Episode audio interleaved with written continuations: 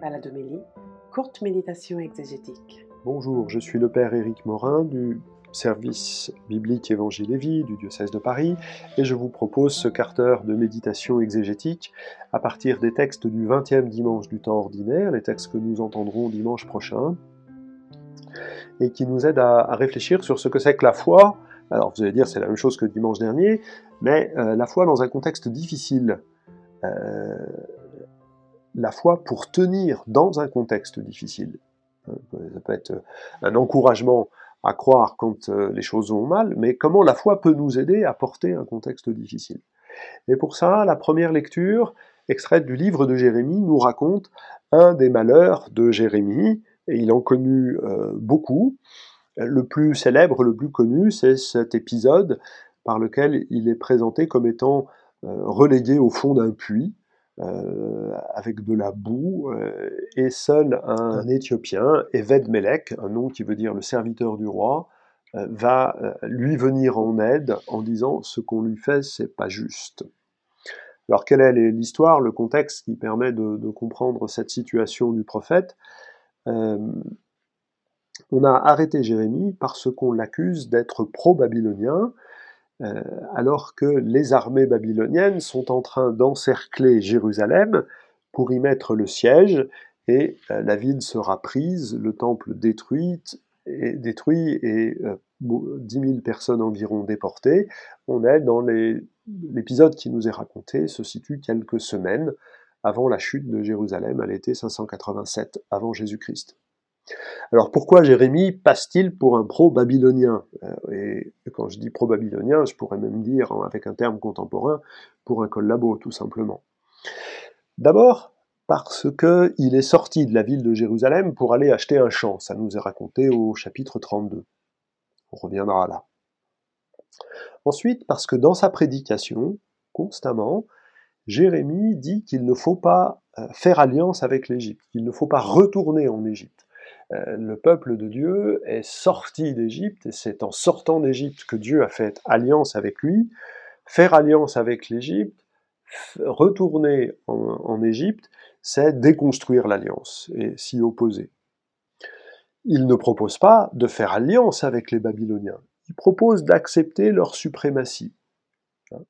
Et les successeurs de, Jérémie euh, vont développer une théorie selon laquelle peu importe l'État, pourvu que l'on puisse vivre de la loi, de la Torah, l'écouter et la mettre en pratique. Et donc on voit dans cet épisode que euh, l'attitude de Jérémie, qui défend l'alliance entre Dieu et son peuple, et qui ne veut aucune autre alliance euh, politique qui altérerait cette alliance avec Dieu, cette attitude de Jérémie suscite des divisions dans le, dans le peuple, et le roi aimerait bien être d'accord avec Jérémie, mais son conseil, les, grands, euh, voilà, font pression et réussissent à obtenir euh, que Jérémie soit euh, descendu dans cette citerne ou dans la, pleine de boue dans laquelle il s'enfonce. Jérémie est donc au fond du trou, lui le prophète de la nouvelle alliance. Il a été arrêté parce que justement il est allé acheter un champ qui est compris comme étant le signe symbolique de la nouvelle alliance au chapitre 31, cette nouvelle alliance, et euh, l'achat du champ au chapitre 32. Euh, s'il y a une nouvelle alliance possible, alors il sera possible de planter des vignes et de bâtir des maisons. Et il se trouve que par euh, héritage, Jérémie a le devoir de racheter la propriété de son oncle, ce qui est un vrai geste d'espérance, parce qu'acheter une propriété à quelques kilomètres d'une ville complètement assiégée et qui va être enlevée par les Babyloniens, c'est vraiment croire que Dieu va continuer de donner à son peuple les moyens d'habiter la terre sur laquelle il lui donne de vivre. Eh bien, de par, ce jeu de, mise en situation, le lecteur ne peut s'empêcher d'associer euh, l'annonce de la nouvelle alliance avec la situation de Jérémie euh, dans cette euh, citerne pleine de boue Daniel, euh, le prophète Daniel, qui se présente au chapitre 9 de son livre comme étant un lecteur du livre de Jérémie, lui aussi sera dans la fosse au chapitre 6, mais dans la fosse au lion, c'est encore plus dangereux. Et dans la fosse au lion, ce qu'il va voir, c'est la venue du Fils de l'homme venant relever le peuple, ressusciter le peuple. Et donc il y a comme une sorte de progression.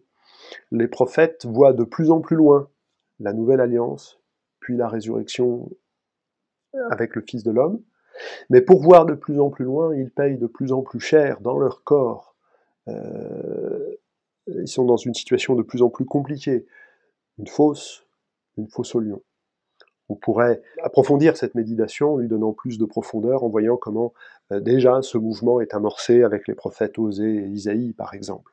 Voilà l'attitude de, Jérémie dans cette situation compliquée de la terre d'Israël, qui euh, accepte d'aller au plus bas et d'espérer toujours la nouvelle alliance.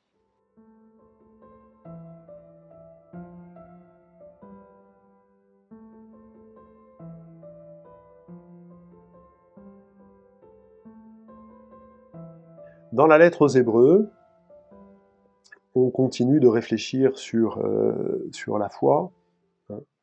Hein. Il s'agit de susciter la foi dans une communauté éprouvée. Et euh, l'épreuve, hein, courons avec endurance l'épreuve qui nous est proposée. Et l'épreuve doit être comprise, là encore, à la lumière de l'Exode, euh, sur laquelle la lettre aux Hébreux réfléchit abondamment. L'épreuve est un espace pour éprouver la fidélité de Dieu. L'épreuve n'est pas simplement une difficulté. L'épreuve, c'est un moment difficile. Mais si Dieu euh, donne le temps de l'épreuve, comme il donne le temps de l'Exode, c'est pour que le peuple apprenne à éprouver la fidélité de Dieu, qui va nourrir son peuple au désert, qui va lui donner à boire, qui va lui donner des institutions, et qui va lui offrir l'alliance. L'épreuve, c'est éprouvant, c'est fatigant, on n'en a pas envie. Mais sans cette épreuve-là, il n'y a pas la possibilité de reconnaître que c'est Dieu qui donne. On préférerait ne pas avoir l'épreuve, mais dans l'épreuve, le don est accueilli pour lui-même. Euh, Jérémie, encore une fois, dans la première lecture, euh, nous dit des choses importantes à cet égard. Dans cette deuxième lecture, il s'agit de fixer les yeux sur Jésus, qui est présenté, lui, comme euh, l'origine et le terme de la foi. Euh, on est bien dans la continuité avec ce que nous avons pu dire sur euh, la foi identifiée au Christ à partir du début du chapitre 11 de cette lettre aux Hébreux, c'était la semaine dernière. Le Christ initie notre foi, parce qu'il est lui aussi à l'épreuve il éprouve dans son corps crucifié la force du péché, moins puissante que l'amour du Père. Et c'est dans euh, l'épreuve de la croix que Jésus peut nous rejoindre et euh, initier une disposition de foi qui nous permet d'accueillir jusque dans la mort la puissance de Dieu qui donne la vie. Mais Jésus est aussi le terme de la foi. Euh, c'est pour aller à sa rencontre, c'est pour pouvoir vivre dès à présent de sa présence que la foi est rendue possible en nous. Le Christ origine et terme de la foi, cette affirmation essentielle, souvent reprise par les pères ou dans la catéchèse ou dans les encycliques, nous invite à découvrir que s'il y a une épreuve, c'est pour y rencontrer le Christ à nous de chacun, par notre méditation, notre prière, euh, de, découvrir par quel chemin le Christ nous rejoint dans cet espace éprouvant, mais privilégié pour y découvrir la fidélité de Dieu, c'est-à-dire le Christ, et pouvoir commencer un acte de foi?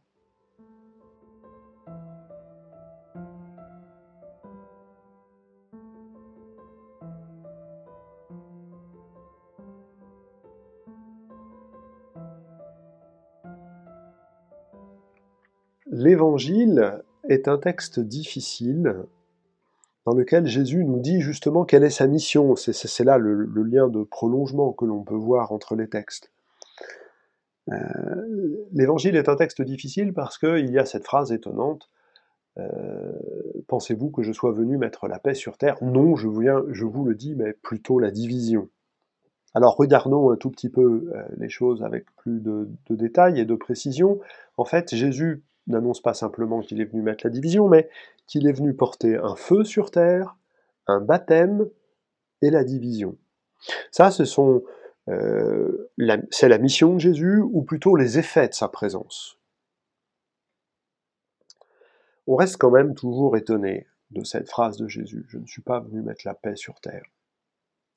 D'autant plus que quand on a un peu lu la Bible, on sait que la paix euh, donner la paix, c'est la vocation même du Messie. Le Père envoie son Messie pour qu'il donne la paix à son peuple, la paix étant le couronnement de tous les dons de Dieu.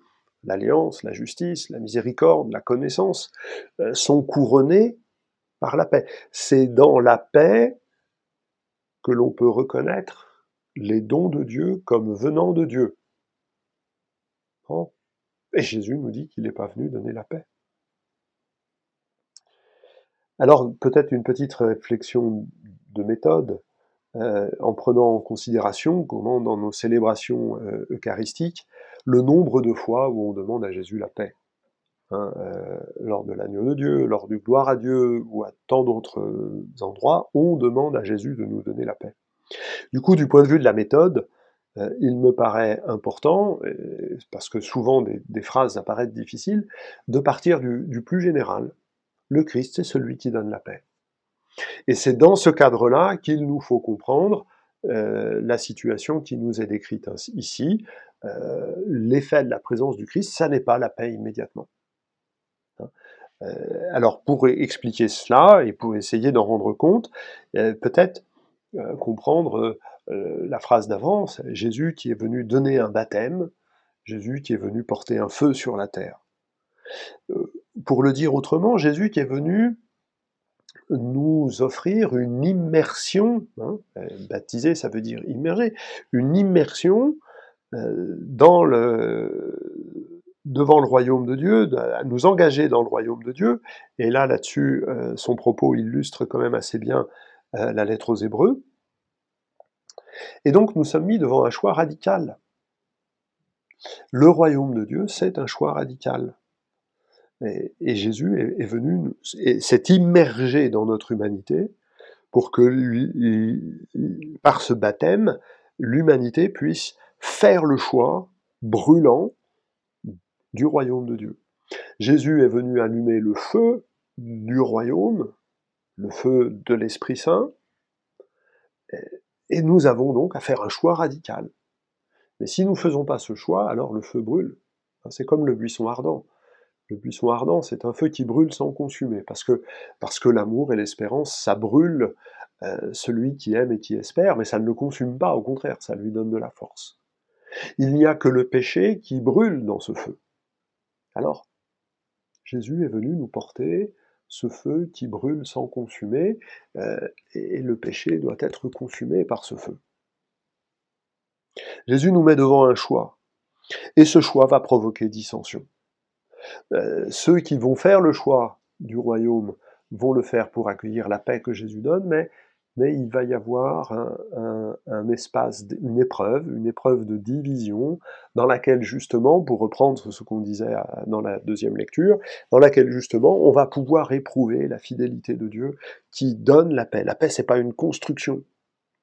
Hein, comme le dit le Concile, c'est pas une absence de guerre. La paix, c'est le don ultime de Dieu. Et du coup, Jésus décrit ces divisions qui euh, sont annoncés par euh, le prophète Malachi, euh, c'est plus qu'une prophétie, c'est un constat lucide. Le royaume de Dieu, comme engagement personnel de chacun d'entre nous, va nous opposer à ceux qui ne font pas ce choix. Et cela peut se voir dans la société, hélas, ça peut aussi se voir dans nos familles, et voilà, nous savons tous dans nos familles que d'autres n'ont pas fait le choix de la foi et de l'espérance du règne, et que ça nous rend parfois étrangers à nos plus proches, au moins cela, et que l'histoire de l'Église montre que cette étrangeté que la foi a pu produire en nous, y compris à l'égard de nos plus proches, cette, euh, cette étrangeté a pu devenir euh, hostilité, non pas du fait des croyants, mais du fait de ceux qui voulaient rejeter la foi et qui ont martyrisé leurs enfants, leurs pères, leurs frères. Voilà un évangile qui vient clore le discours de Jésus sur les biens.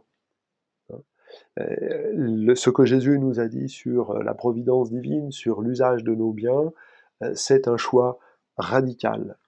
Euh, et cette immersion dans l'espérance du royaume ne peut pas ne pas se traduire par un engagement de toute notre existence.